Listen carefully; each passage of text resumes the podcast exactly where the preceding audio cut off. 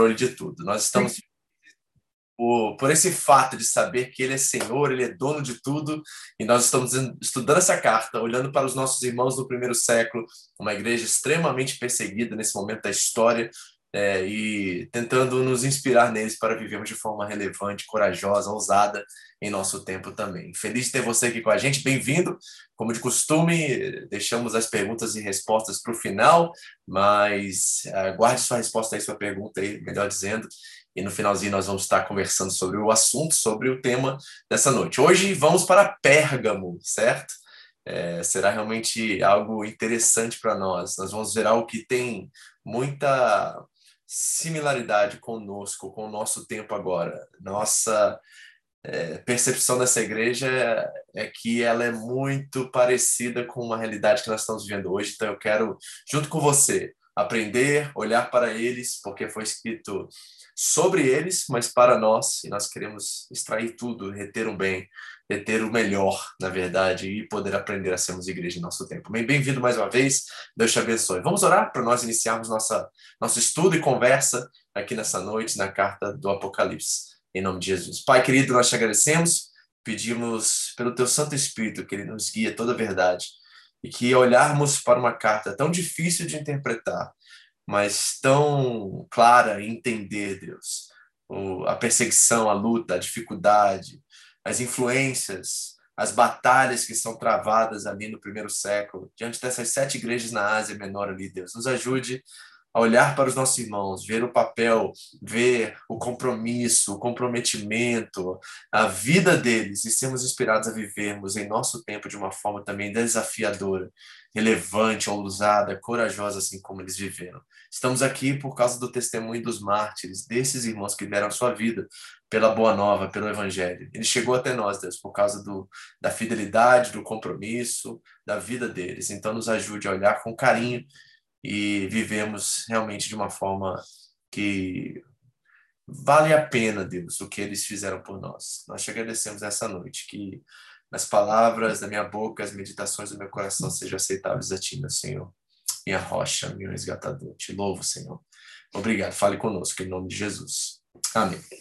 Amém, queridos. Você que chegou aí no início, você já viu um vídeo introdutório aqui, a qual eu apresentei, né? Alguns vídeos lá de Pérgamo, e nós vamos ver isso mais daqui a pouco, eu vou apresentar isso novamente, mas nós temos ali ruínas né, da antiga cidade de Pérgamo, ela está agora na Turquia, certo? A Ásia Menor naquela época, e daqui a pouco você vai ver um pouquinho mais das fotos ali da atual Pérgamo, né, das ruínas da, da, antiga cidade ali em breve, ok?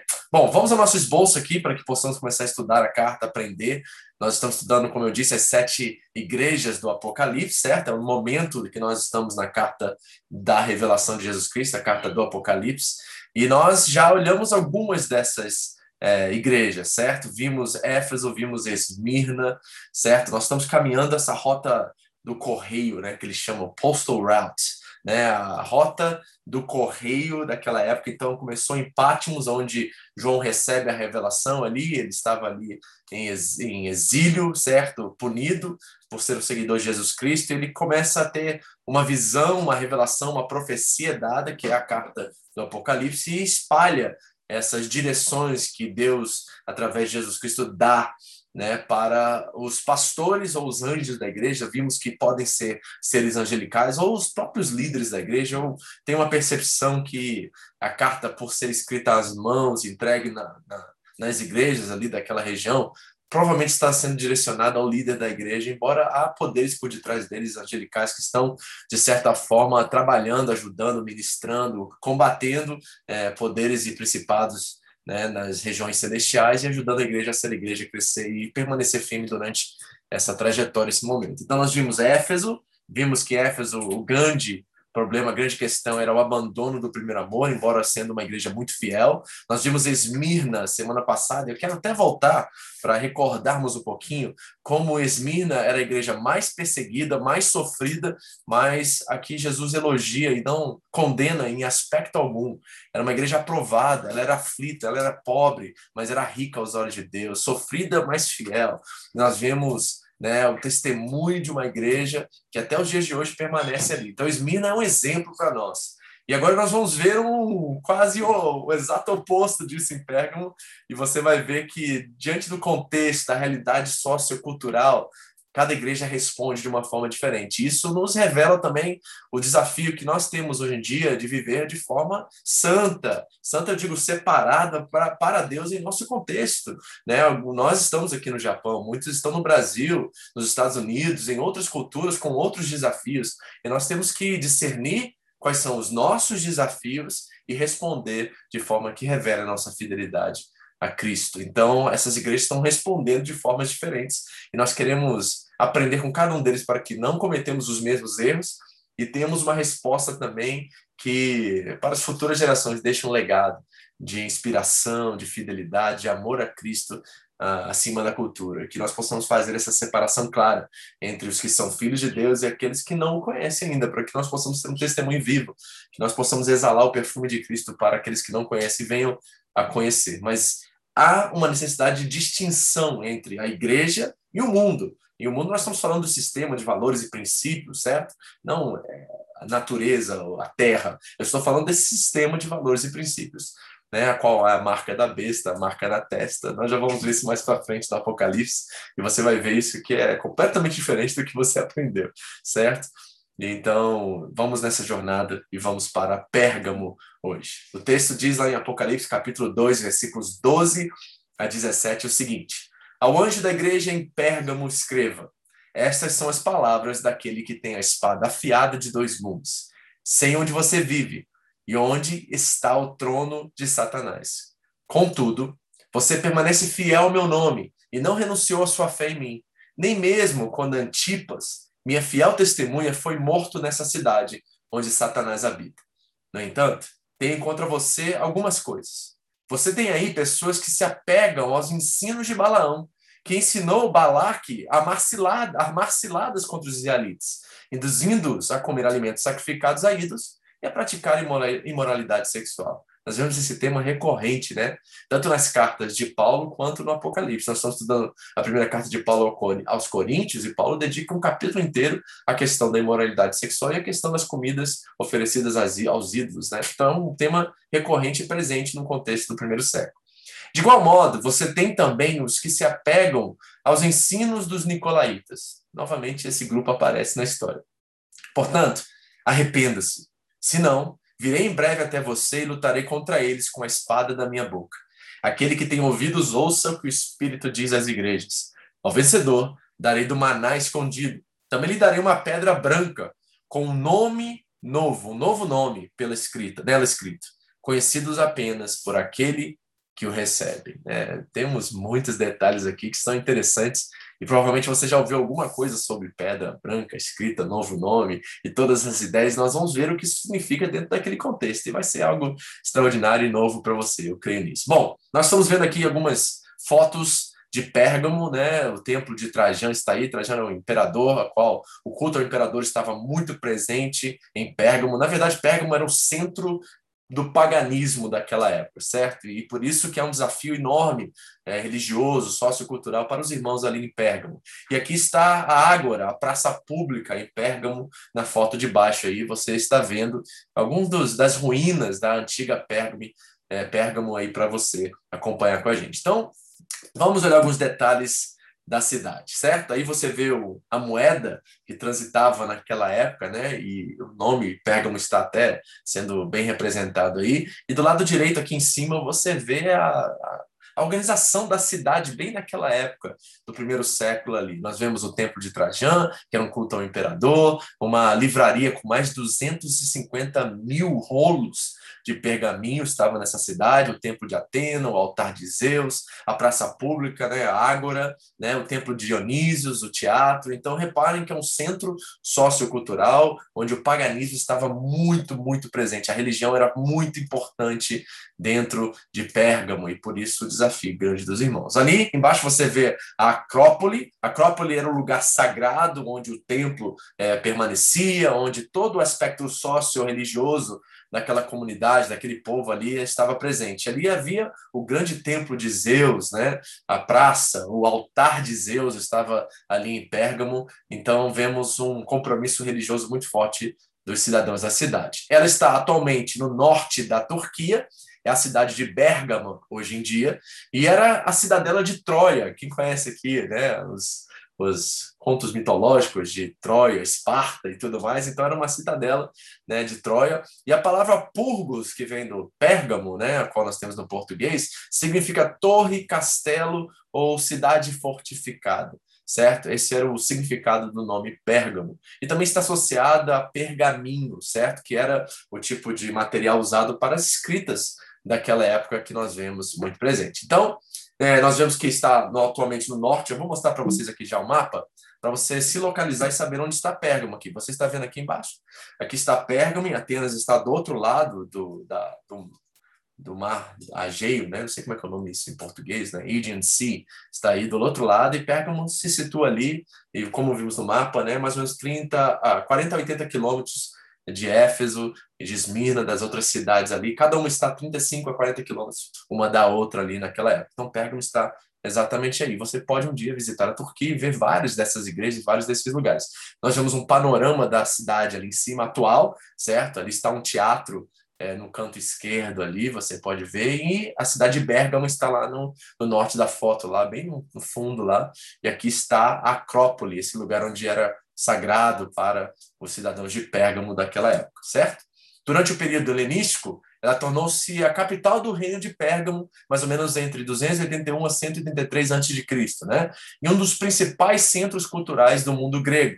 A sua fama decorria principalmente do templo de Asclépio, Dionísio, Atena e o gigantesco altar de Zeus. Outros, como eu disse, Trajan, Atena, né, estavam muito presentes ali. O centro do culto do imperador também era nessa cidade, e os cidadãos ali eram obrigados a adorar e oferecer sacrifícios. Lembra do certificado que eles recebiam ao oferecer incenso ao imperador? Pois é, provavelmente Antipas e alguns dos irmãos foram mortos, martirizados ali na cidade por não é quererem oferecer incenso ou ofertas ao imperador. E esta razão pelo qual Antipas provavelmente diz que ele foi morto no, no lugar, né, ali no altar de Zeus, ali naquela região onde havia a, a adoração ao imperador. Provavelmente ele disse não, que não ofereceria incenso nem, nem ofertas ao imperador, e foi morto literalmente ali perto do altar e perto do templo ao imperador. Né? Então, é uma situação bem difícil que os irmãos estavam sofrendo ali em Pérgamo. Né? Deixa eu mostrar para vocês aqui um pouquinho desse vídeo,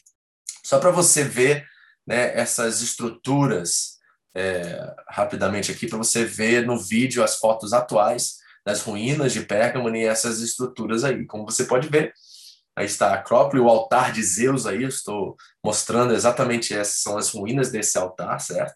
Onde ficava o deus Zeus. O que é Zeus? Zeus é o rei dos deuses, né? Ele era o deus do raio, ele era o deus do céu, ele era o rei dos, dos deuses. Então ele é o topo né, do panteão greco-romano era Zeus, e ali havia um altar é, a Zeus. Né? Se você é, estava precisando de qualquer coisa, ele era capaz de suprir você com qualquer coisa, porque ele era os deuses dos deuses, então todos iam até Zeus para buscar essas coisas. Né? Então ali está Zeus, certo? Outro, outro lugar aqui que nós podemos ver lá em Pérgamo, rapidamente, deixa o vídeo passar aqui, é o templo de Dionísios. Quem era Dionísios? Dionísios era o, a, o deus do prazer, do vinho. Ali no templo de Dionísios haviam prostitutas cultuais que faziam orgias e tudo mais. Então, se você buscar, buscasse por prazer em Pérgamo, você iria até o templo de Dionísio para buscar essas coisas, certo? E Dionísio era o deus do prazer, e havia um templo de Dionísio, né? Era a atual Las Vegas também, a cidade de Pérgamo, todos em busca de prazer, de, de devoção, adoração a outros deuses e tudo mais, certo? Nós tínhamos também a deusa Deméter, certo? Era outra deusa que estava ali presente e ela era a deusa da agricultura. Então, se você precisasse de chuva ou de provisão na área financeira, você buscava a deusa Deméter, que ela oferecia esses bens e essas provisões para você. Era a Deméter que fornecia tudo isso, certo? Também ali tínhamos né? Ali você vê ali por trás uma, uma, um vídeo recente do altar de Zeus ali na Acrópole, a cidade de Bergamo está lá atrás, certo? E aqui está Asclepion. E Asclepion é interessante, é o Asclepio em português, é porque é o deus da cura.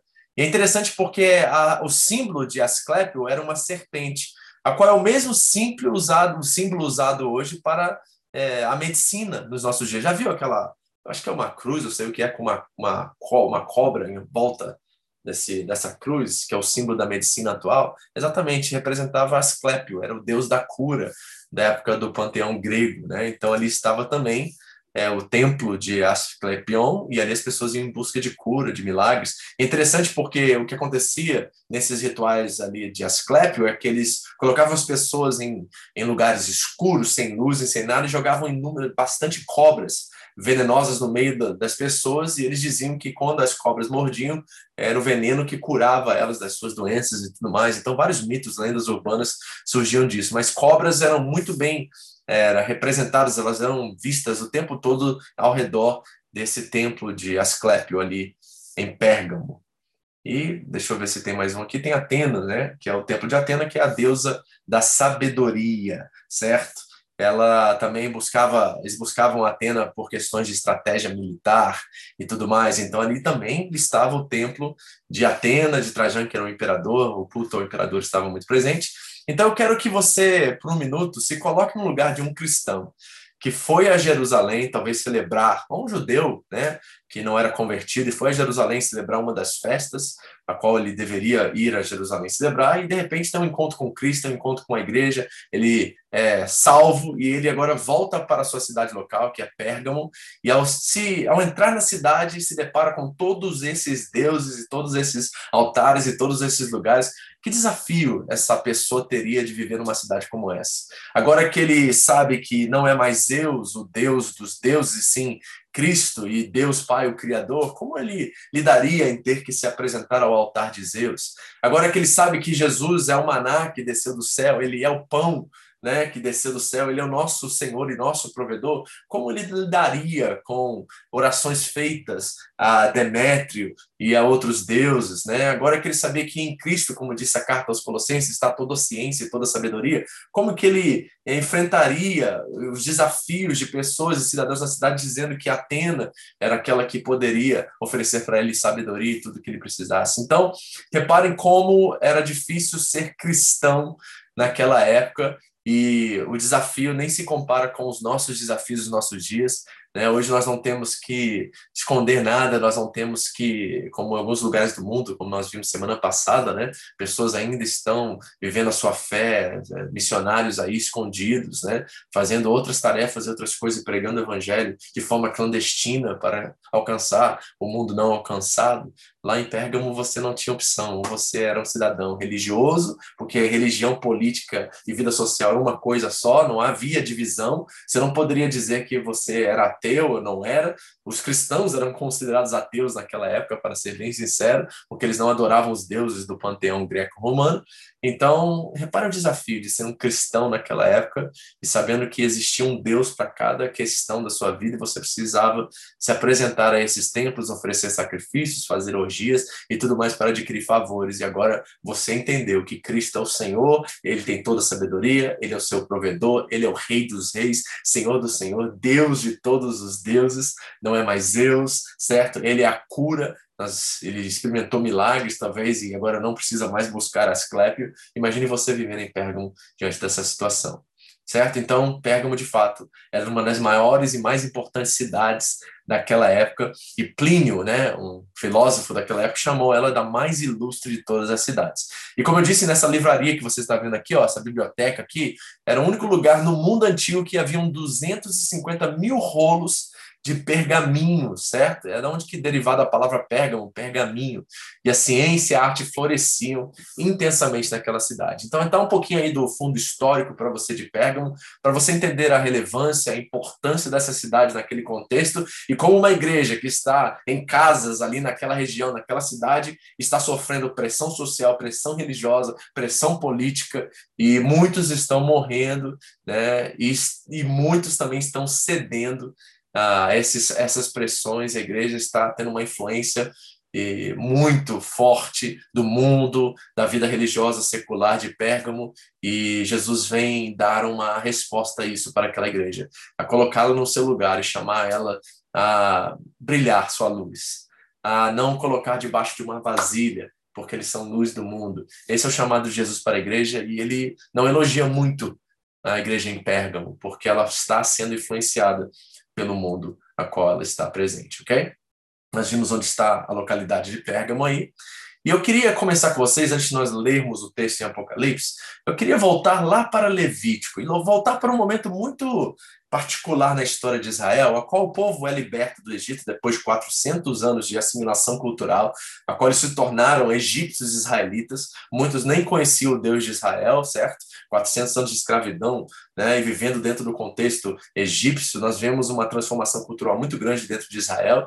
E Deus liberta esse povo, leva eles para o deserto e chama-os agora um compromisso de santidade a serem completamente diferentes do povo egípcio e viverem para a vontade de Deus, de acordo com os preceitos de Deus, de acordo com a vontade de Deus. E lá em Levítico 18, essa transformação acontece, essa purificação que assim chamamos, é um chamado de Deus para uma separação, para a santidade. Isso que nós consideramos como santidade é um jeito de viver de acordo com, a, com o Criador. É santidade é o esforço que eu faço comigo mesmo para me parecer mais com Cristo, para reconhecer que Deus é Senhor sobre a minha vida e não só meu Salvador, mas aquele a qual a minha vida agora é regida por Ele. Ele é de fato o Senhor e o que Ele tem para mim é melhor do que eu posso oferecer para mim mesmo. Então, olha o que diz lá em Levítico 18, dentro desse contexto de transformação, de mudança de cultura, valores e princípios em Israel, e Deus está tentando santificar e purificar o seu povo para que eles possam viver essa nova humanidade, essa nova realidade em Deus. E diz assim o texto: Disse o Senhor a Moisés: Diga ao seguinte aos israelitas: Eu sou o Senhor, o Deus de vocês. Não procedam como se procede no Egito, onde vocês moraram, nem como se procede na terra de Canaã, por onde eu estou os levando não sigam as suas práticas. Pratiquem as minhas ordenanças. Obedeçam aos meus decretos e sigam-nos. Eu sou o Senhor, o Deus de vocês. Obedeçam aos meus decretos e ordenanças, pois o homem que os praticar viverá por eles. Eu sou o Senhor. Então reparem como Deus é enfático em dizer: olha, sejam diferentes do povo egípcio, sejam diferentes do novo na nova experiência que vocês terão agora, sociocultural em Canaã, vocês precisam se separar desse povo. Vocês precisam ter um compromisso e um comprometimento com a santidade. E o livro de Levítico é um manual de adoração, é um manual de conduta e comportamento que, de certa forma, imita o próprio Deus que salvou e libertou esse povo. E nós vemos em Levítico uma divisão muito interessante, porque dos capítulos 1 a 17 é uma questão de arrependimento, de perdão, de como o povo agora, diante dessa nova realidade, se aproxima de Deus, né? se santifica, se purifica, oferece sacrifícios pelo perdão de seus pecados. Então, nós vemos essa trajetória agora de um novo estilo de vida. E dos capítulos 1 a 16, 125 vezes Deus chama o povo à purificação, a deixar a cultura, a deixar o jeito, a deixar a maneira de ser egípcio e começarem a ser um povo separado por Deus. E dos capítulos 17 ao 27, o 18 que nós lemos aqui, é um chamado a uma santidade pessoal. E 50 vezes no Levítico, Deus diz: sede santos, porque eu sou santo. Então nós vemos aqui claramente que Deus espera uma separação entre seu povo e o restante dos povos da terra. Para quê, pastor? Para ser um povo que é uma referência, que é um padrão, certo? Eu gosto da palavra no inglês standard. É a palavra padrão, assim, desse povo ser um povo que se parece com seu Senhor, que vive para o bem do outro, para abençoar as famílias da terra, certo? Há uma, um desejo, uma necessidade de que Deus, que esse povo revele a santidade, a glória de Deus para as nações da terra, para abençoar as nações da terra. Então há um compromisso, Deus requer um compromisso e comprometimento tanto de Israel como do seu povo, porque Deus só teve um povo em mente desde o início. Foi Abraão que Deus chamou, certo? Para santificar-se, para que ele possa abençoar as famílias da terra. E através do seu descendente, a herança chegou a nós, e o descendente é Cristo. E todos que estão em Cristo agora são herdeiros da promessa e devem abençoar como Abraão abençoou e foi chamado a abençoar. Então nós temos um chamado como igreja também a nos santificarmos. Pedro diz em sua primeira carta, no capítulo 1, sede santos. Ele repete aquilo que foi dito por todo o Levítico. Sede santos porque eu, Senhor, sou santo. Então, é uma expectativa do coração de Deus de haver uma distinção clara, nítida, entre o seu povo e os outros que não conhecem Ele, para que isso possa refletir, para que isso possa testemunhar do Deus que os ama e quer redimi-los. Então, a necessidade de separação sempre existiu do povo de Deus, da igreja, para com os demais povos. E nós precisamos enfatizar isso. Por quê? Porque há um problema em Pérgamo de influência do mundo, da sociedade, da cultura e da religião dentro da igreja. O grande problema de Pérgamo é uma assimilação cultural. Eles estão tentando por complacência, querendo agradar a todos, ou por perseguição e não sabendo como lidar com aquilo, eles não estão conseguindo lidar com os aspectos sociais, culturais e religiosos da cidade. Isso está infiltrando dentro da igreja e a igreja não está mais distinta, ela não é mais separada, não há diferença entre a igreja de Pérgamo e a sociedade greco-romana em Pérgamo. Esse é o grande problema dessa carta. E nós precisamos pensar sobre isso como igreja. Por quê? Porque tem algumas coisas que estão também entrando no nosso contexto aqui hoje, como estão estavam entrando no contexto em Pérgamo. A primeira coisa que eu identifico, e talvez em Pérgamo a mesma coisa estava acontecendo, é que existe um tipo de pragmatismo dentro da igreja contemporânea dos nossos dias. O que é um pragmatismo, pastor? É uma corrente de ideias que prega que a validade de uma doutrina é determinada pelo seu bom êxito prático, ou seja, se funciona, nós iremos fazer. E no Evangelho isso não é verdade. Tem muitas coisas que não funcionam ou funcionam e nós não devemos fazer. Então, o pragmatismo é uma ideia de que se deu certo, nós vamos fazer, independente se estamos negociando princípios ou não. O importante é resultado. Isso que a ideia de pragmatismo traz. Então, se funcionou, está valendo, está de acordo com a vontade de Deus, quando na verdade nós precisamos checar e ver se de fato aquilo que nós estamos fazendo está de acordo com aquilo que Deus deseja para a sua igreja, porque Ele é o dono e cabeça dela. Então, uma ideia de pragmatismo às vezes acaba surgindo no meio da igreja contemporânea, eu reconheço isso muito no meio evangélico, e talvez em Pérgamo eles estavam tentando adaptar-se àquela sociedade, e isso estava não estava deixando clara a distinção entre a igreja, esse povo separado por Deus, e a, e a, e a sociedade de Pérgamo. Outra coisa é um tipo de utilitarismo, ou seja, o utilitarismo afirma que ações são boas quando tendem a promover a felicidade e más quando tendem a promover o oposto da felicidade. E quanto maior for o benefício, melhor a decisão, a ação a ser tomada. Então, o que, que o utilitarismo prega? Se aquilo faz bem para a maioria das pessoas, então devemos fazer.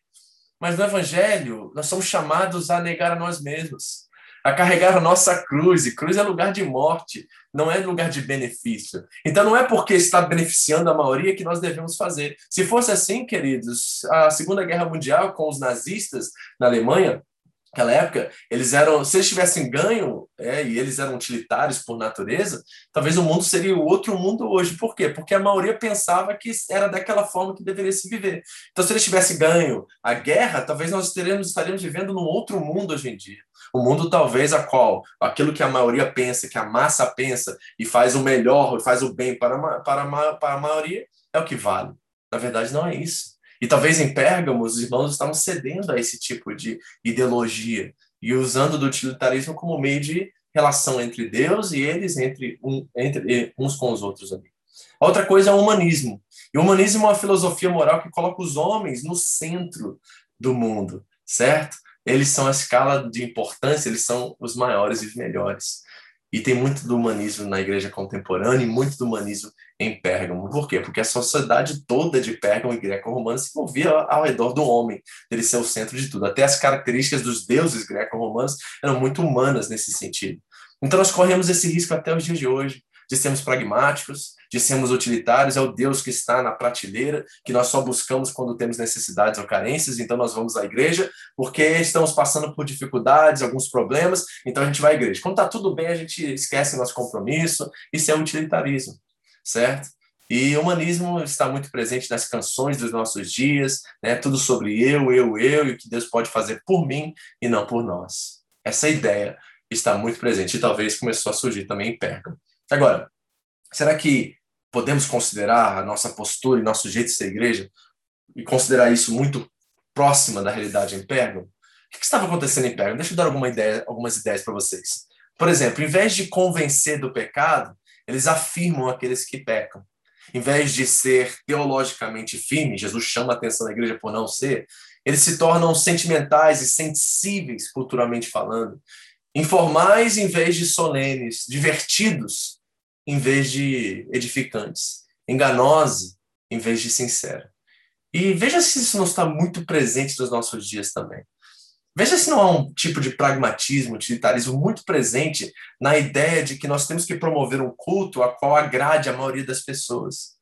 Que nós temos que ser uma igreja a qual influencia o mundo para que o mundo possa não encontrar diferença e possa aceitar a nossa forma de ser. Está muito presente nos nossos dias. É um tipo de adaptação. É uma igreja que preza mais pela metodologia do que pela teologia. É uma igreja que preza mais por estratégia do que por doutrina.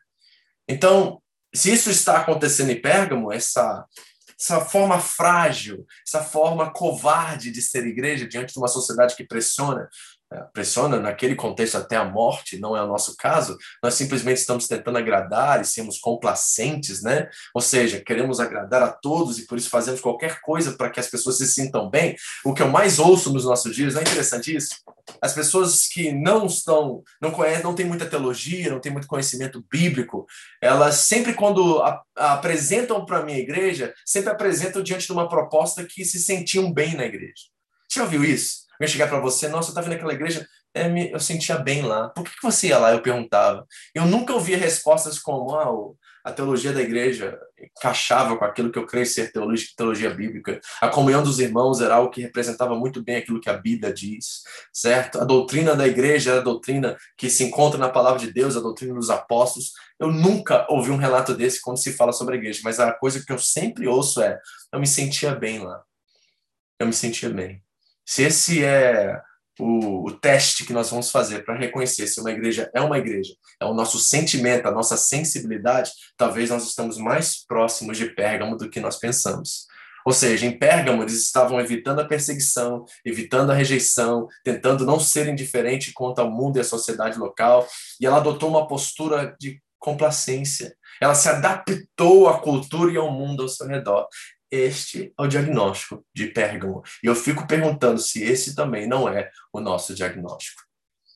Nós temos, como home church, temos batalhado muito contra isso. Eu tenho tentado expor o texto bíblico para vocês. A razão pelo qual adotei isso alguns anos atrás é porque eu reparei que numa exposição, numa, numa palavra que é mais temática, ou que apresenta questões que estão atreladas a sentimentos, ou momentos, ou a notícias, ou até momentos que a igreja vive, é, esse tipo de mensagem fica muito é, atrelada ao que eu penso sobre o que está acontecendo ali, sobre os meus achismos, sobre as minhas percepções e não sobre aquilo que a palavra diz. Então, por isso que eu voltei para o texto e não estou é, julgando quem não prega expositivamente, cada um tem, é responsável por si mesmo, mas eu não quero ficar, é, de certa forma, como pastor, à mercê do que eu sinto, do que eu penso, o que eu acho acerca de certas situações que nós podemos estar vivendo no seio da igreja atualmente ou no mundo e no contexto ao nosso redor.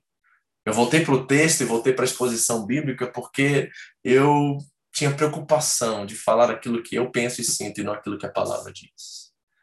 Isso que está acontecendo em Pérgamo, eles adotaram uma posição de complacência e se adaptaram àquela sociedade. Gente, isso é muito, muito real para nós nos nossos dias. Nós temos que checar nossos corações quanto a isso, e principalmente nós como ministério, aqui no Japão, nós temos que tomar uma atitude de não permitir que aquilo que nós sentimos, pensamos ou achamos acerca de qualquer situação é aquilo que vai reger a nossa forma de ser igreja, o que nós pensamos sobre o que a igreja é. Nós temos que voltar para a base, nós temos que voltar para aquilo que é a nossa regra de prática de fé, que é a palavra de Deus.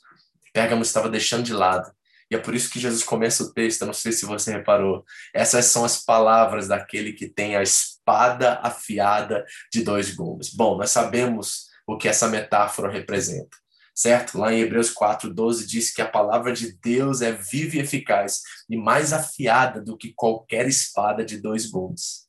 Ela penetra até o ponto de dividir alma e espírito juntas e medulas e julga. É uma palavra de julgamento. Eu quero que você repare que o primeiro versículo da carta e da escrita a Pérgamo é uma palavra de julgamento. Jesus está julgando a igreja por sua complacência, está julgando a igreja por sua adaptação cultural e social e religiosa, está, está julgando a igreja por ser frágil e fraca na palavra e simplesmente tentar é, atrair e seduzir o mundo lá fora. É a espada de dois gumes, é a palavra de Deus Certo? Em Efésios 6, Paulo diz assim: usem o capacete da salvação e a espada do Espírito, que é a palavra de Deus. E lá em Apocalipse 19, eu deixei para o final porque está dentro do contexto da mesma carta, ele diz assim: que da sua boca sai uma espada afiada, com qual ferirá as nações, e ele as governará com cetro de ferro. Ele pisa o lagar do vinho do furor da ira de Deus Todo-Poderoso. Ou seja, a palavra para Perga é uma palavra de julgamento que Deus vem com seu furor se a igreja continuar sendo complacente e não distinta do mundo lá fora. Agora, deixa eu dar um parênteses aqui, porque quando nós começamos a falar sobre santidade, separação, distinção, muitos entramos numa mente religiosa e começamos a pensar que estamos falando sobre aparência, estamos falando sobre método, estamos falando sobre é, é, doutrina no sentido assim de usos e costumes dentro da igreja. Não, nós não estamos falando sobre religiosidade, nós estamos falando sobre a essência do evangelho e o comprometimento com a fidelidade às escrituras, que é a palavra afiada de dois gumes. É isso que nós precisamos voltar, é o que a palavra diz que nós devemos ser como igreja. E não os nossos jeitos, trejeitos, nossas formas e métodos. Deus não está interessado nisso, isso pode ser flexível, manejável. A gente não está preocupado com a forma de fazer as coisas, mas com a motivação e a essência, se a regra e prática de fé está respaldada pelaquilo que é a espada de dois gumes, que é a palavra de Deus.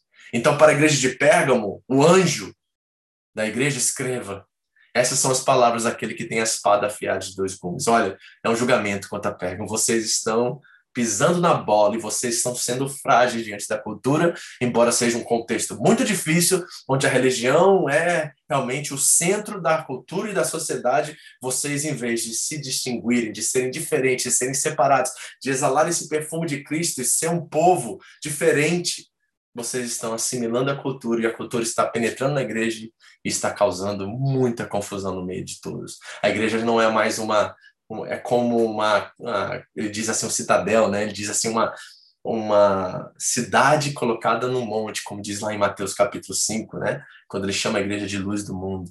Não coloque debaixo da vasilha, mas coloque como uma cidade, uma, uma cidadela no, no monte, para que todos possam ver a sua luz e brilhar. Pergamo perdeu essa distinção. E nós podemos perder essa mesma distinção. Vamos ao texto.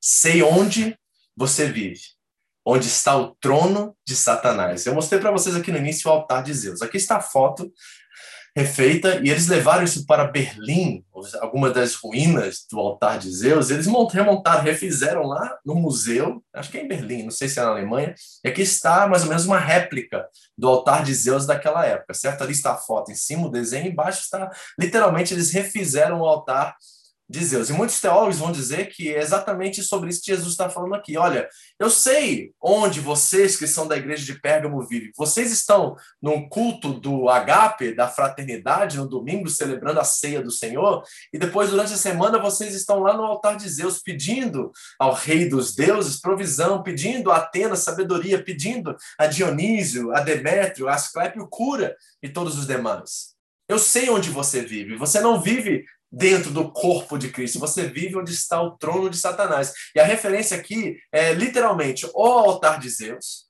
ou a adoração a Esculápio, ou Asclépio, né, melhor dizendo em português, que era o deus da cura e tinha como símbolo a serpente, e Satanás é a antiga serpente, biblicamente a linguagem, a metáfora é para a antiga serpente. Você está vendo aqui o símbolo da medicina atual, né, que é de fato a figura de Asclépio, o deus da cura, e pode ser uma referência ao altar de Zeus da cidade, a adoração a Asclépio, eu usei Esculápio aqui, que foi uma, uma, uma, tradução literal do inglês, né? E talvez até o culto ao imperador, onde, onde incenso e ofertas eram oferecidos.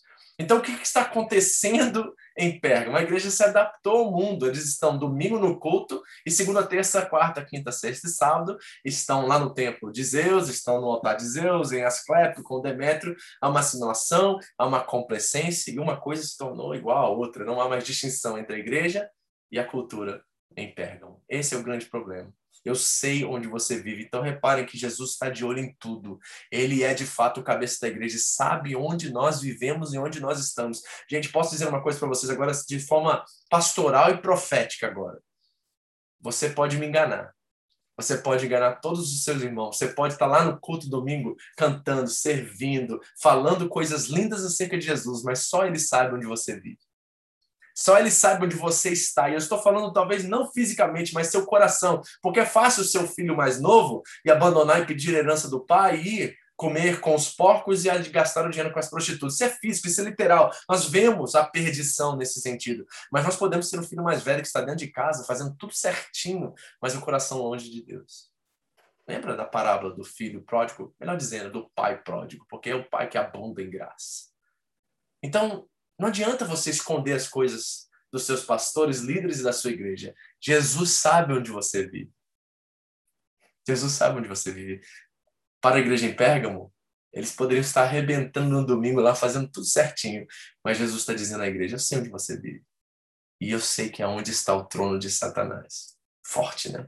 A palavra para Pérgamo, gente, é de arrepiar aqui o temor e a situação que está acontecendo naquela cidade, certo? Vamos continuar a nossa exposição? 2,13.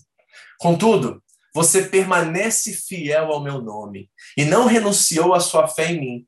Nem mesmo quando Antipas, minha fiel testemunha, foi morto nessa cidade, onde Satanás habita. Repare, então nós não estamos sabendo, nós não sabemos se Jesus está falando sobre toda a cultura e cidade Pérgamo, como ah, ele chamou, né, em Éfeso, acredito, ou Esmina, não foi em Éfeso, né? Ele chamou o lugar onde os judeus se reuniam na sinagoga de sinagoga de Satanás.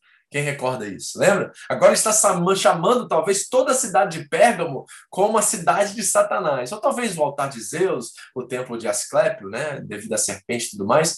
Mas é interessante que há uma incongruência aqui entre a vida comunitária, a vida da igreja, a santidade do povo de Deus, porque diz o texto que eles permaneceram fiel ao nome, era uma igreja ortodoxa nesse sentido, mas talvez imoral, porque é claro ver que a imoralidade sexual e o comer comidas sacrificadas aos ídolos era um problema dos irmãos em Pérgamo. Então, havia essa incongruência entre vida espiritual, santidade, vida com Deus e vida é, religiosa. Né? Eles estavam no domingo e mostrando a cara meio farisaica, né? nesse sentido assim, e eram fiel ao nome, eu, eu gosto do jeito que Jesus coloca o nome, né? Em Mateus 5, quando ele fala sobre as bem-aventuranças, ele fala assim: vocês né, serão bem-aventurados por minha causa quando os insultarem, os perseguirem, levarem todo tipo de calúnia contra vocês por causa de mim. Né? Em 1 João diz assim: ó, escrevi-lhes estas coisas a vocês que crerem no nome do Filho de Deus, para que vocês saibam que têm a vida eterna. Então eu reconheço aqui muito claramente, Jesus está revelando que, embora ela tinha uma ideia teológica até muito bem clara, ela era ortodoxa nesse sentido, havia uma controvérsia entre a vida pública e a vida espiritual, entre o que eles criam e aquilo que eles viviam e faziam.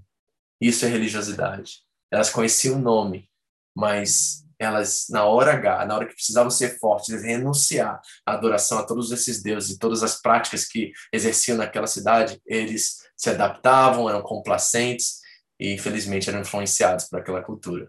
E é interessante porque tem uma fiel testemunha no meio disso, que é Antipas. E a tradição afirma, gente, que Antipas foi cozinhado dentro de um touro de bronze por causa da sua fé. Talvez ele foi até a Ágora, até o altar de Zeus, estava navegando pela cidade e aí algum soldado romano, algum chefe, alguma autoridade na cidade pediu a ele o certificado se ele havia oferecido incenso ou alguma oferta ao altar do imperador ou de Zeus. E ele não tinha isso, e provavelmente foi preso e foi martirizado ali, sendo cozinhado dentro de um touro de bronze. Essa é o que a tradição da história da igreja nos revela. Então Antipas, e disse que ele foi morto ali, né, onde Satanás habita, provavelmente foi incendiado, ali, foi cozinhado ali no altar de Zeus, ali onde vocês viram aquelas fotos ali. Uma fiel testemunha do Senhor foi morto naquela cidade por causa do nome dele. Vocês estão pegando? É muito sério o que está acontecendo aqui dentro desse contexto. Aí no 14 ele diz assim, ó: "No entanto, tenho contra vocês algumas coisas.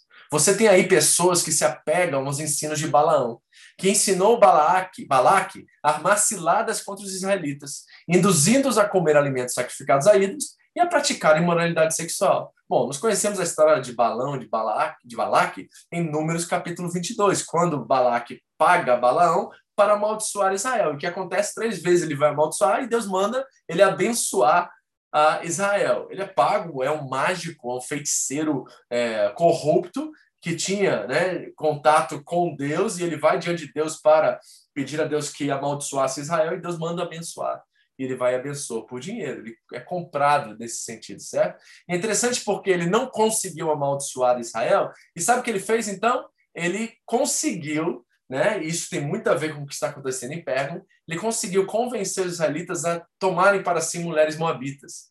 Em Números 22 diz assim, ó, enquanto Israel estava em Sitim, o povo começou a entregar-se à imoralidade sexual com mulheres moabitas, que os convidavam aos sacrifícios aos seus deuses. O povo comia, se prostrava perante esses deuses. Assim Israel se juntou à adoração a Baal Peor, e a ira do Senhor acendeu-se contra Israel. Então ele usa esse exemplo para dizer assim: em Pérgamo, as pessoas estão fazendo a ceia, né, a comunhão, a, o, o, culto da fraternidade, certo? A celebração da Santa Ceia, do agape, ali com o, o, o povo da igreja, e depois eles estão indo aos templos e estão comendo comidas sacrificadas aos ídolos, e talvez lá no templo de Atena, né, que era a deusa da sabedoria, ou até de Afrodite ou de outras, onde celebravam orgias sexuais, a deusa do prazer, que é Dionísio, eles estavam ali na imoralidade sexual, comendo comidas sacrificadas aos ídolos e tudo mais.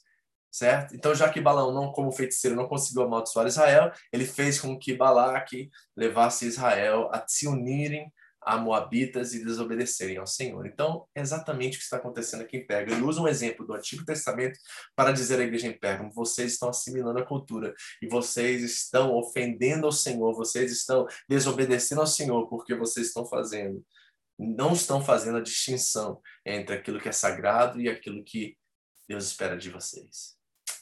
Gente, é uma coisa séria que está acontecendo em Pérgamo. E nós precisamos pensar sobre isso como igreja. Será que há práticas a coisas que nós estamos. Eu, não, eu vou falar no contexto coletivo, nós como igreja, no nosso nossos encontros, nas nossas reuniões, né, nos eventos, nas redes, será que nós estamos mais próximos de uma realidade secular, mundana, no sentido de valores e princípios, ou mais próximos daquilo que a palavra de Deus diz e ensina-nos a fazer? No contexto pessoal, será que nós somos cristãos somente de domingo a domingo, ou domingo e domingo, melhor dizendo? E segunda a sexta a gente vê o que a gente quer ver, a gente é, fica preso na pornografia, é, fala palavrão a rodo, sem nenhuma preocupação, certo? E, sabe que existem, há muito tempo existiram católicos nominais, eram pessoas que iam para a igreja no domingo, confessavam na segunda e começavam a viver sua vida novamente do mesmo jeito para voltar ao confessionário na outra semana. E hoje existem evangélicos nominais, é gente que vai no culto de domingo, dá glória a Deus, fala palavras lindas, fala em línguas e tudo mais, e aí segunda a sexta, segunda a sábado, vivem sua vida como se não fossem cristãos. É mais ou menos o que está acontecendo em Pérgamo. E nós precisamos pensar sobre isso. Será que eu sou um cidadão de Pérgamo no meu contexto, da minha vida agora? Será que eu sou alguém assim nesse sentido? Será que eu estou vivendo a minha vida de qualquer jeito? Ou será que eu sou um santo porque o meu Senhor é santo? Será que eu estou fazendo distinção clara entre a minha vida, quem eu sou em Cristo Jesus e que o mundo e os valores que o mundo tem? Quando alguém pede para mim fazer uma falcatrua, quando pede para mim esconder alguma coisa, quando pede para me sonegar alguma coisa, eu estou disposto a fazer isso, adaptar a isso e fazer o que for preciso? Ou será que eu estou disposto a dizer não e sofrer os prejuízos? É muito sério isso, gente. O que a gente está falando aqui é uma palavra, Pérgamo, é uma palavra para a igreja dos nossos dias. É uma palavra para mim, é uma palavra para você. Será que nós estamos negociando a qualquer custo o sangue de Jesus? Será que nós estamos pisando no sangue de Jesus? Negociando a nossa fé, negociando o nosso compromisso e a nossa santidade? A palavra Balaão significa aquele que corrompe. Será que existem balaãos entre nós? Será que existem irmãos da nossa igreja a qual nós não estamos discernindo que eles estão nos levando a viver na vontade contrária a Deus, viver de qualquer jeito, negociando princípios, vivendo nossos valores como se não fosse nada? Será que nós estamos assim já? É uma hora da gente parar aqui, talvez fazer uma oração, sabe? Porque às vezes a gente vai ver um estudo como esse, vai gastar aqui uma hora estudando e a gente nem pensa se aquele estudo está falando para nós. Se aquilo está falando comigo, se pega, sou eu. Se eu sou um cidadão de Pérgamo, não estou falando nem da igreja, estou falando um cidadão mesmo, que vive minha vida, ó. Pai, em nome de Jesus, o Senhor vai pedir a Pérgamo que se arrependa, então eu peço nessa noite aqui, diante do teu Espírito. Eu peço primeiramente por mim, Deus, se há alguma, alguma coisa em mim, Deus, alguma negociação, algum valor, algum princípio a qual eu estou abrindo mão, negociando, Senhor, em nome de Jesus, eu te peço perdão e me arrependo agora. E eu peço agora pela igreja, Senhor, pelos irmãos que estão nos assistindo e aqueles que vão nos assistir depois, Senhor, que nós possamos, venha, venha, venhamos a nos arrepender de verdade e reconhecer quais são essas áreas de negociação na nossa vida, quais são essas coisas que estão nos levando a negar nossa fé e a darmos um testemunho que é o contrário daquilo que o Senhor deseja para nós, Senhor. Por favor, Deus, muda nossas vidas, transforma-nos nessa noite, não nos deixe viver de qualquer jeito, Senhor. O Senhor merece mais do que isso. O Senhor merece mais do que isso. Versículo 15. De igual modo, você também, você tem também os que se apegam aos ensinos dos nicolaítas. Nós vimos lá no versículo 6 com os Efésios, né? Mas isto eu tenho a seu favor, você odeia as obras dos nicolaítas, como eu também odeio. Então, em Éfeso, o povo estava combatendo e, sendo, e foram combatidos contra os nicolaítas. Em Pérgamo, eles estão navegando no meio da igreja, estavam sendo aceitos entre os irmãos. Olha a diferença e contraste aqui entre as duas igrejas. Um está combatendo essas ideologias, essas ideias, certo? Esses falsos mestres. Os nicolaítas, provavelmente, nós não temos uma concepção clara de quem eles eram, mas eram falsos mestres. Né? Eles dizem que eles, aqui em Pérgamo, Jesus compara-os a, a Balaão, que era um corrupto, que era um imoral, sexualmente falando, era uma pessoa que comia e praticava idolatria, então, é, os nicolaitas eles adotavam isso a ética cristã, eles traziam esse tipo de vida como parte integrante da ética cristã, imoralidade sexual, a comida sacrificada aos ídolos. Então, em Éfeso eles são combatidos, em Pérgamos eles são aceitos. Olha, uma igreja completamente diferente uma da outra, né? E eles são comparados a Balaque, a Balaão. E Jesus odiava esse movimento que estava presente em Éfeso. E agora, Jesus diz assim, ó, vocês também se apegaram aos ensinos. Lá ele diz assim, ó, eu tenho isso a seu favor, vocês odeiam obras deles assim como eu odeio. Mas em Pérgamo, eles se apegaram aos ensinos dos nicolaítas. Eles estão vivendo como se a igreja e a, e a sociedade, a religião greco-romana eram a mesma coisa, gente. Que coisa terrível essa igreja, não é? Portanto, diz aí, aí vem a, a palavra né, de alerta e julgamento prometido. Portanto, arrependa-se. Senão, virei em breve até você e lutarei contra eles com a espada da minha boca. Isso é um julgamento prometido. Se a igreja não se arrepender e parar de viver da mesma forma que os pagãos vivem, Jesus virá. E misericórdia, gente. Lá em Hebreus tem um texto que diz assim: horrenda coisa é cair nas mãos do Deus vivo. Gente, às vezes nossos cânticos são: Vem Jesus. Mas nós estamos falando aqui da segunda vinda. Eu não quero que Jesus venha antes da segunda vinda, não, porque se ele vier, vai vir para julgar. Assim como ele fez no ano 70, ele julgou os judeus que estavam em Jerusalém durante o sítio de Jerusalém. E ali morreram milhares, milhões de judeus. Foi a reivindicação daqueles que viram e não creram, daqueles pelo qual Jesus veio, mas não acreditaram nele. Ali Jesus veio, em certo sentido, metaforicamente, como um julgamento sobre Israel. E eu não quero que Jesus venha, a não ser que ele venha para a segunda vinda, porque se ele vier antes, ele não vem literalmente, ele traz juízo. E eu não quero esse juízo sobre mim, eu não quero esse juízo sobre você, e eu não quero esse juízo sobre nós. Se nós não lidarmos com o pecado, com o pragmatismo, com o humanismo, com o utilitarismo, com a complacência, o Senhor vem. E ele vem, ele não vem para abraçar, ele não vem para entrar no nosso quarto à noite para amar a gente, não, não. Ele vem para juízo. Ele vem com o batismo do fogo, como a Bíblia diz isso. Batismo do fogo não é línguas espirituais, é juízo.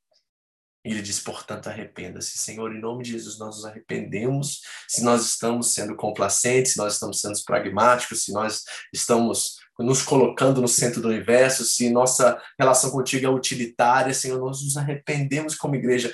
Não venha antes que venha para restaurar todas as coisas na sua segunda vinda, Senhor. E diz que ele vem com a espada da minha boca. Novamente, a palavra de Deus está no centro dessa experiência em Pérgamo. Eles estão sendo moles, eles estão sendo covardes, não estão aplicando os princípios e a doutrina dos apóstolos, estão vivendo de acordo com a cultura. Isso é terrível, gente, de verdade. Vamos fechar aqui. Porque Jesus condena, mas ele também promete. E ele deixa algumas recompensas para aqueles que são fiéis. Aquele que tem ouvidos, ouça o que o Espírito diz às igrejas. Lembrando que, novamente, as sete cartas às igrejas são sete propostas de ouvir. Nos últimos tempos, Jesus vai ouvir, ele vai falar com a igreja, ele vai falar com aqueles que têm ouvido. Você tem ouvido? Você está ouvindo hoje à noite o que Deus trouxe para você? Você está aí sentadinho aí na sua cama, talvez relaxado, de, uma, de um dia de trabalho, né? Como você trabalhou, está cansado, tem um monte de coisa na cabeça, um monte de coisa para fazer. Você está ouvindo o que Deus está falando com você e falando conosco como igreja hoje? Você está entendendo a responsabilidade diante dessa palavra que está sendo transmitida aqui e como nós devemos nos santificar? Devemos realmente sermos sermos distintos e separados para o mundo, para que nós possamos fazer a diferença e salvar o máximo de pessoas possíveis. Essas pessoas estão indo para o inferno, queridos, e nós somos a resposta em Cristo Jesus para eles. Nós temos a palavra boa nova que tira eles do inferno e reconcilia eles com Deus. E se nós não formos um testemunho vivo e claro de Cristo, a quem eles crerão? A quem eles ouvirão? Então isso é para nós os nossos dias. Ele está falando da igreja, está falando para home church aqui do Japão. Quem tem ouvidos, ouça. Aí ele dá a promessa, e a promessa é linda e maravilhosa. Ao vencedor darei três coisas. Ele dá três promessas aos vencedores. Primeiro, ele chama de maná escondido, ou seja, maná na Bíblia significa sustentação, provisão. Jesus se chama do próprio maná que desceu do céu. Então, é um relacionamento mais íntimo com ele. Ele é o nosso provedor, ele é o nosso sustentador, é ele que nos mantém. Em Efésios 1:13 diz assim: Bendito seja o Pai de nosso Senhor Jesus Cristo, que já nos abençoou com todas as sortes e bênçãos espirituais nas regiões celestiais em Cristo Jesus. Então nós já temos tudo que nós precisamos. Ele é o nosso maná, ele é a nossa provisão. Nós não precisamos ir ao mercado para buscar aquilo que ele tem para nós. O que ele tem nos sustenta verdadeiramente. Sustentação, provisão. A primeira promessa para aqueles que permanecem fiéis, que não assimilam a cultura, que não negociam seus valores, seus princípios, é que vocês terão sempre a provisão do alto. Sempre terão maná na sua mesa. Queridos, são 20 anos que eu estou no Evangelho. Eu me aceitei, eu conheci a Cristo em setembro de 2001, vai fazer 20 anos esse ano. Tem 20 anos que eu tenho visto a provisão, o cuidado de Deus em momentos bons, em momentos difíceis. Eu tenho visto o cuidado de Deus sobre a minha casa e a minha vida. Ele é o meu maná, ele é a minha provisão, ele é o meu sustentador, ele é a minha vida. Para quem permanece, para quem é fiel, ele promete prover. Mateus 6,33, buscar em primeiro lugar o reino de Deus e a sua justiça, e o de comer, beber e vestir será provido para você. Todas essas coisas. É, todas essas coisas o quê? Comer, beber e vestir. Mateus 26, 25 a 32. Buscar em primeiro lugar. Ele é o nosso maná. Segundo, ele diz assim, ó, também lhe darei uma pedra branca a pedra branca, nós temos que entender isso dentro do contexto, né? senão a gente cria um monte de ideia. Não tem nada a ver com essas ideias mirabolantes que nós vemos por aí. A pedra branca era o símbolo de vitória dada aos atletas após vencer as suas competições. O que nós chamamos de medalha hoje, que o pessoal carrega no peito, naquela época, eles recebiam uma pedra branca que dava a eles né, a prova de que eles conquistaram aquela prova, eles fizeram aquele negócio. Então, o, vencedor, ele recebia a pedra branca e aquilo dava uma autorização direta para ele para entrar no banquete do imperador. Olha a analogia aqui que Jesus está usando. Aquele que vencer, ele daria a pedra branca. Duas coisas aqui, talvez três. Primeiro, nós recebemos a pedra branca e isso nos dá o quê? A prova que somos vencedores em Cristo Jesus. Ele diz: Eu venci o mundo, por isso você também venceu. Então nós somos vencedores em Cristo Jesus. E a pedra branca é aquilo que prova que nós vencemos e permanecemos fiéis até o fim. Outra coisa, nos dá acesso ao banquete. Diz o texto em Apocalipse 19 que no final, né, antes, né, depois de nós ressuscitarmos, sermos julgados e entrarmos no gozo do Senhor, haverá um banquete para os vencedores. Aqueles que venceram em Cristo Jesus, aqueles que estão nele. Tem um banquete esperando por nós. Nós temos acesso agora ao banquete imperial pela pedra que Cristo conquistou por nós. E aí diz o texto assim, ó, não só uma pedra branca, mas com um nome novo nela escrito. E sabe o que acontecia em Pérgamo? Eles usavam pedras brancas que quando um filho nascia, ele dava, escrevia o um nome do filho naquela pedra branca, e isso significava que o pai havia aceitado o filho como parte da família. Então ele escrevia o nome do filho na pedra branca e entregava para o filho. Agora ele era parte da família, ele tinha paternidade. Sabe o que Jesus está dizendo aqui? Você é filho, você é filha. Por isso que o seu nome está escrito na pedra branca, a qual ele tem reservada para você. Lógico que a linguagem é metafórica, simbólica aqui. Mas o que Jesus está dizendo aos vencedores é o seguinte: eu sou a sua provisão, eu sou a sua vitória. Você é um vencedor. Eu espero você no banquete do Rei dos Reis, e você tem seu nome na pedra branca porque você é meu filho, você é minha filha, e nada pode me separar do amor de Deus que está em Cristo Jesus por você. O nome dá acesso a toda a provisão de Deus. O nome nos ensina que nós somos distintos e amados. É Antipas. O nome de Antipas estava escrito na pedra branca. E por isso ele foi uma testemunha fiel e morreu por causa do Evangelho. Amados, que promessa para uma igreja que estava assimilando a cultura, que estava frouxa, que estava covarde na sua postura diante de Deus, na sua doutrina, na sua forma de ser igreja ali, adotando aspectos culturais, sociais e religiosos daquela cultura. Jesus dá a ela uma esperança de que se ela voltar atrás, se ela se arrepender, tem promessa para ela e tem promessa para mim, tem promessa para você. Tem promessa para mim e para você. Vale a pena ser santo. Vale a pena ser distinto e separado do mundo, dos valores e princípios desse sistema egoísta, individualista, ganancioso. Nós somos o povo de Deus.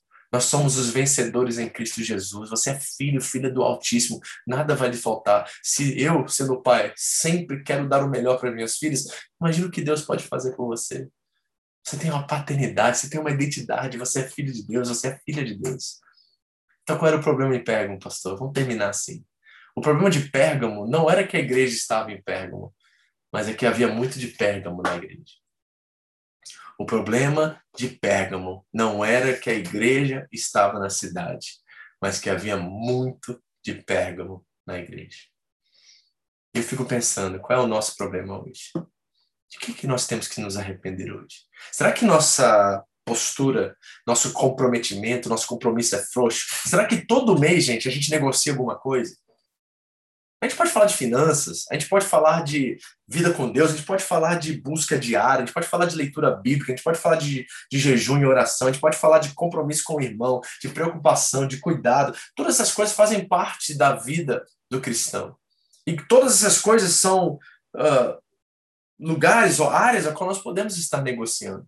No Japão, nós não podemos esquecer nosso contexto aqui. Dinheiro é o problema.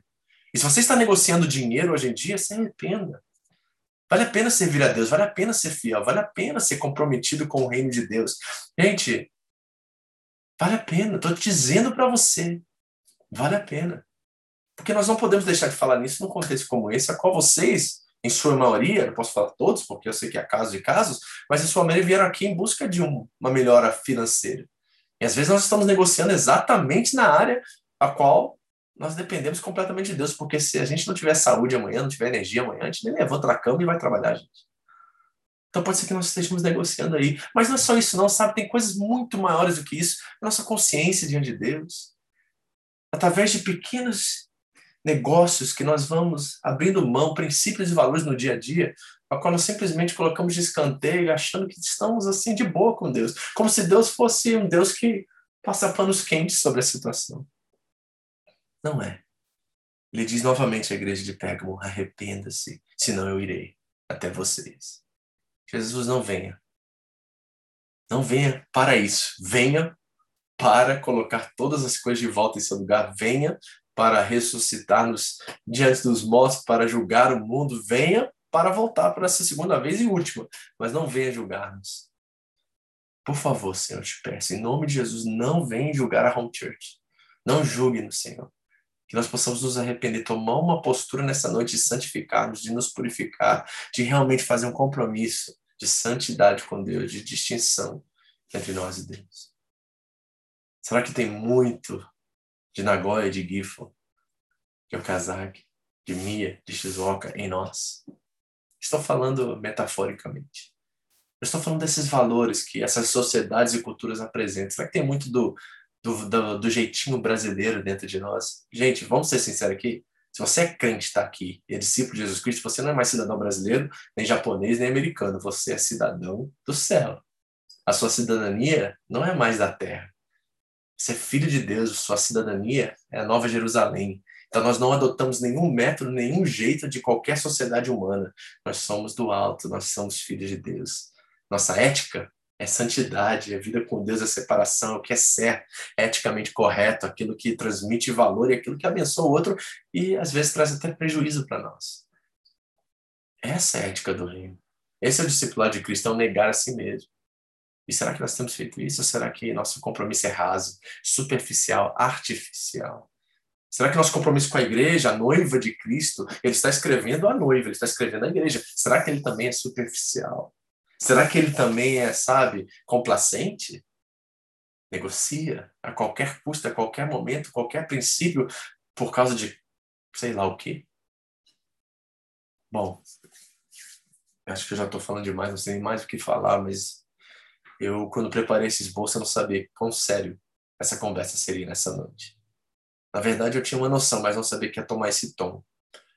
Então, eu quero mais uma vez orar por arrependimento. Eu quero mais uma vez chamar você à sua consciência e seu compromisso com Cristo. Não é comigo.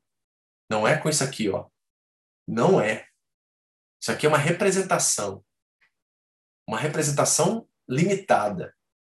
Porque o seu compromisso é com a igreja do Senhor Jesus Cristo, a qual é o cabeça. Nós somos simplesmente representantes, somos instrumentos, mas nós somos falhos e limitados. O seu compromisso é com ele e com a igreja dele, que está dentro desta igreja. E meu papel maior de todos é tirar você daqui e colocar você nela. Porque quando você estiver nela, você vai honrar isso aqui. Não pelo que é como nome, mas é aquilo que ela representa. Então, amados irmãos, em nome de Jesus, que tal nós sermos conhecidos? Porque lembra o que ele disse lá no início? Eu sei onde você vive. Eu sei onde você vive. Jesus, você sabe onde que eu vivo?